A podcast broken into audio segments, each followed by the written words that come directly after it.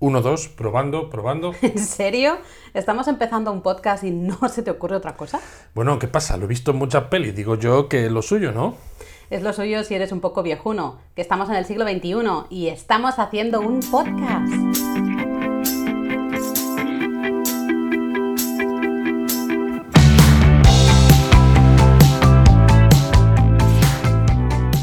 Bienvenidos a Japón a fondo, El podcast sobre Japón.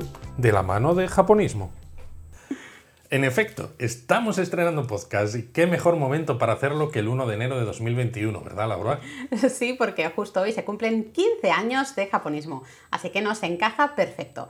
Aunque de todas formas no nos hemos presentado, que ya sé que llevamos 15 años, pero seguro que hay mucha gente que nos encuentra y quizá no sabe quiénes somos. Pues tienes toda la razón, así que vamos a contar un poquito de japonismo. Aparte de estos 15 años de historia, japonismo es hoy por hoy la web más leída en español sobre Japón y tenemos artículos sobre absolutamente todo, ya sea turismo, curiosidades, cultura japonesa, sociedad, cine, televisión, libros, etc.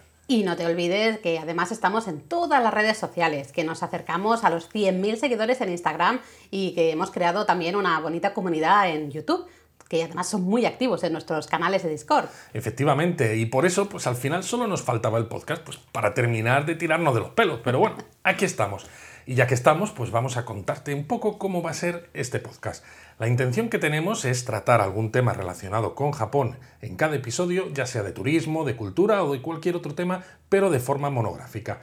No queremos hacer episodios de esos que duran horas y horas y horas y nunca acaban, pero sí que tengan la duración suficiente para que acabéis con una buena idea del tema que estamos tratando y que les pueda acompañar pues cuando estéis haciendo deporte, cuando vais de casa al trabajo, etc. Por cierto, echad un vistazo a la imagen de nuestro podcast. Si entráis en kwanda.com o en la página de podcast que hemos creado en japonismo, veréis a nuestra Maiko, la que sale en nuestro logo desde hace muchos años, con unos auriculares de diadema y un micrófono, con un estilo así muy pop. Nos lo ha diseñado nuestra buena amiga Amber, la ilustradora residente de japonismo.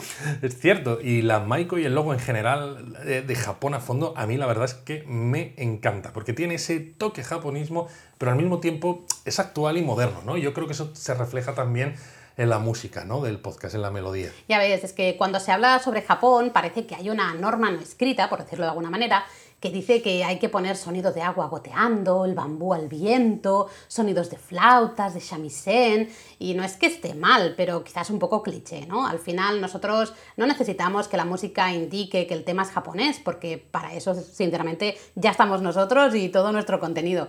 Así que nos gusta que tenga ese toque moderno. Pero qué bien te explican, Laura, hay que ver. Y bueno, una cosa, ya que estamos, ¿no? Y ya hemos hablado un poquito de japonismo, ¿qué tal si contamos un poco de nosotros, de quiénes estamos detrás de, de, de, este proyecto, no solo del podcast, sino de japonismo en general? Pero de forma breve, Laura, que como es el episodio cero, queremos que sea un poquito más corto que los demás. Venga, vale. Pues tanto Luis como yo, además de nuestras carreras, yo soy licenciado en traducción e interpretación con inglés y japonés y Luis es ingeniero en telecomunicación, tenemos formación académica en cultura japonesa. Yo hice el máster en Cultura y Sociedad de Asia Oriental y Luis el máster de China y Japón, Mundo Contemporáneo. Efectivamente, y además viajamos a Japón varias veces al año. Bueno, cuando se puede, claro, que menudo 2020 nos ha tocado pasar, esperemos que 2021 mejore. Y en esos viajes pues descubrimos sitios nuevos, revisitamos otros en los que ya hemos estado hace mucho tiempo y hacemos miles de fotos y horas y horas de vídeo y todo para que luego la web pues tenga el mejor contenido que vais a encontrar sobre Japón en español. Pero tenemos que contar por qué nos hemos decidido hacer un podcast. ¿Vale decir que porque nos encanta meternos en líos y como hacemos pocas cosas, solo nos faltaba el podcast para dejar de tener tiempo libre? no es mala respuesta. Yo iba a decir que en realidad a ambos nos encanta el mundo radiofónico y nos encanta hablar de Japón de una forma así que mm, podáis tener siempre disponible eh, y que sin que tengáis que hacer nada, ¿no? Que siempre os acompañe. Además de que con tanto contenido como tenemos, ¿no? Al final acabábamos siendo, yo creo, la fuente de guiones para episodios de otros podcasts, sin llegar a tener nosotros el nuestro propio. Así que partir de ahora, pues también estamos en este formato. Eso sí, queda muy claro que el podcast es para todos. Si te gusta Japón porque eh, ves series de animación o veías series de animación de pequeño, si es porque te gusta el idioma o porque te gusta la comida o porque te gusta mm, conocer más sobre la cultura o quizá porque te estás planteando viajar a Japón o ya has ido y quieres volver a Japón, pues Japón a fondo como japonismo es para todos. Muy cierto. De hecho, vamos a hacer contenidos a fondo, como ya hacemos en la web y en YouTube, solo por solo poner dos ejemplos, de forma que si no sabes mucho, puedes aprender un montón de cosas, pero si ya sabes si has visitado Japón con anterioridad, también descubras cosas nuevas, ¿no? Y siempre intentando explicarlo todo con claridad y sin demasiado lenguaje rimbombante, ¿no? Que queremos ser accesibles para todos. Dicho esto, habría que hablar también de cuáles van a ser los temas que vamos a tratar, ¿no? Eh, ¿Por qué tenéis que suscribiros al podcast? Venga, anda, dale a suscribir, que es gratis. Pues tenéis que suscribiros porque vamos a tratar Japón a fondo. ¿Has visto? ¿Has visto? ¿eh? Eso ha sido facilón, ¿eh? ¿eh? Un poco. Hablaremos de destinos turísticos en profundidad, aunque en algunos casos igual hay que hacer algún programa adicional, que con uno no va a bastar. Y también hablaremos de festivales, de momentos especiales como la floración de los cerezos o las hojas de otoño, de consejos para viajar a Japón. Y habrá episodios en los que hablaremos con amigos, expertos en diferentes temas japoneses, hablaremos de sumo, de béisbol, de sake, de literatura y muchos más temas y entrevistaremos a personas especialistas en, en esos temas. Ya veréis Qué interesante. Al final, la idea que tenemos es que los episodios sean de temáticas tan diferentes que cubran todo lo que cada oyente puede necesitar para ir a Japón. Y que, por ejemplo, seleccionando 8 o 10 episodios de Japón a fondo, que es más o menos los que te puede dar tiempo a escuchar en un vuelo a Japón, por ejemplo, pues llegues allí con una, una buena idea de qué hacer, cómo disfrutar y qué esperar, todo muy adaptado para cada tipo de viaje. Pero bueno, qué bien hablas. Pero ¿qué me cuentas acerca de la periodicidad del podcast? Mira que te gusta ser puñetera. Bueno, para empezar, Japón a fondo estará con vosotros una vez cada 15 días o dos veces al mes. Y si vemos que se queda corto, pues ya pasaremos a hacerlo semanal. Uy, pues conociéndonos con lo que nos gusta hablar de Japón especialmente, algo me dice que acabará siendo semanal. Pues eh, no me extrañaría, ¿no? bueno, ¿y con esto ya está todo, Luis? No, ahora viene